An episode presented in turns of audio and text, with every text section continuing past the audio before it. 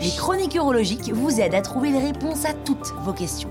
Un podcast de l'Association française d'urologie. Comment vivre avec un seul rein? Les reins servent avant tout de filtre, mais pas seulement.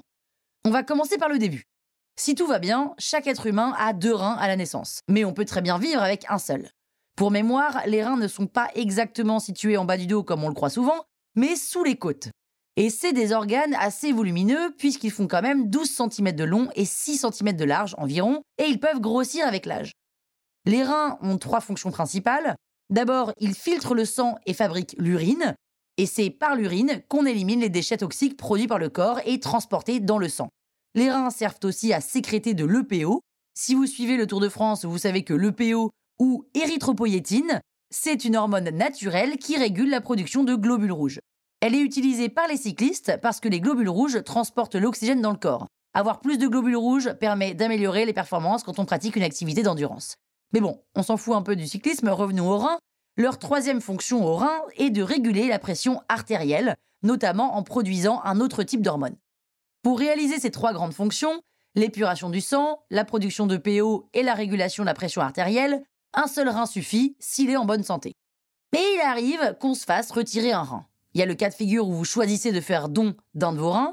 C'est une procédure très encadrée et avant d'y recourir, on vérifie que le rein que vous allez donner à un proche est en bonne santé. C'est quand même la moindre des choses. On s'assure aussi que le rein restant va pouvoir remplir les trois rôles de la fonction rénale à lui tout seul. L'autre raison de procéder à l'ablation d'un rein est moins heureuse, si je puis dire, puisqu'il s'agit du cancer. Mais là encore, si votre rein restant est en bonne santé, il va pouvoir suppléer à l'absence du deuxième rein.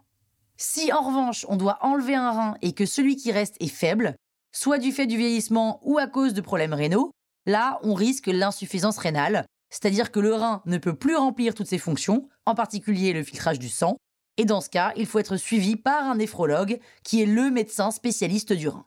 Même si le rein qui reste après une ablation est en bonne santé, il faut quand même le surveiller et s'en occuper.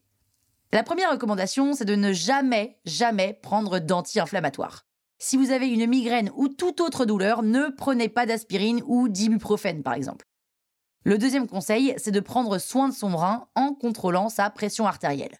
Le rein, c'est un peu le moteur qui sert à filtrer le sang. S'il y a trop de pression dans la tuyauterie, ça va abîmer le moteur. Donc attention à l'hypertension artérielle si vous voulez faire beaucoup de kilomètres avec votre rein. Le troisième danger, ce sont les calculs rénaux. 10% de la population en font, c'est donc assez fréquent, et quand on a deux reins et qu'on fait un calcul dans l'un des deux, il faut consulter. Ça peut être très très douloureux, mais généralement ça ne pose pas trop de problèmes, parce qu'il y a toujours le deuxième rein qui est là. En revanche, lorsqu'on n'a plus qu'un seul rein et qu'un calcul vient l'empêcher de fonctionner, l'épuration du sang ne se fait plus du tout, et dans ce cas, il faut aller rapidement aux urgences pour enlever le calcul et déboucher le rein. Donc, il faut se rappeler qu'on peut vivre normalement avec un seul rein. Et c'est pas parce qu'on en a qu'un qu'il se met en sur-régime et qu'il marche moins bien. Non, il va au contraire s'adapter au fait d'être seul. Si c'était faisable, les cyclistes professionnels aimeraient peut-être en avoir trois, mais on n'en a que deux, ce qui est déjà pas mal, et il faut absolument prendre soin de celui qui reste si jamais on retire l'autre. Voilà pourquoi ça vaut le coup de consulter un urologue régulièrement.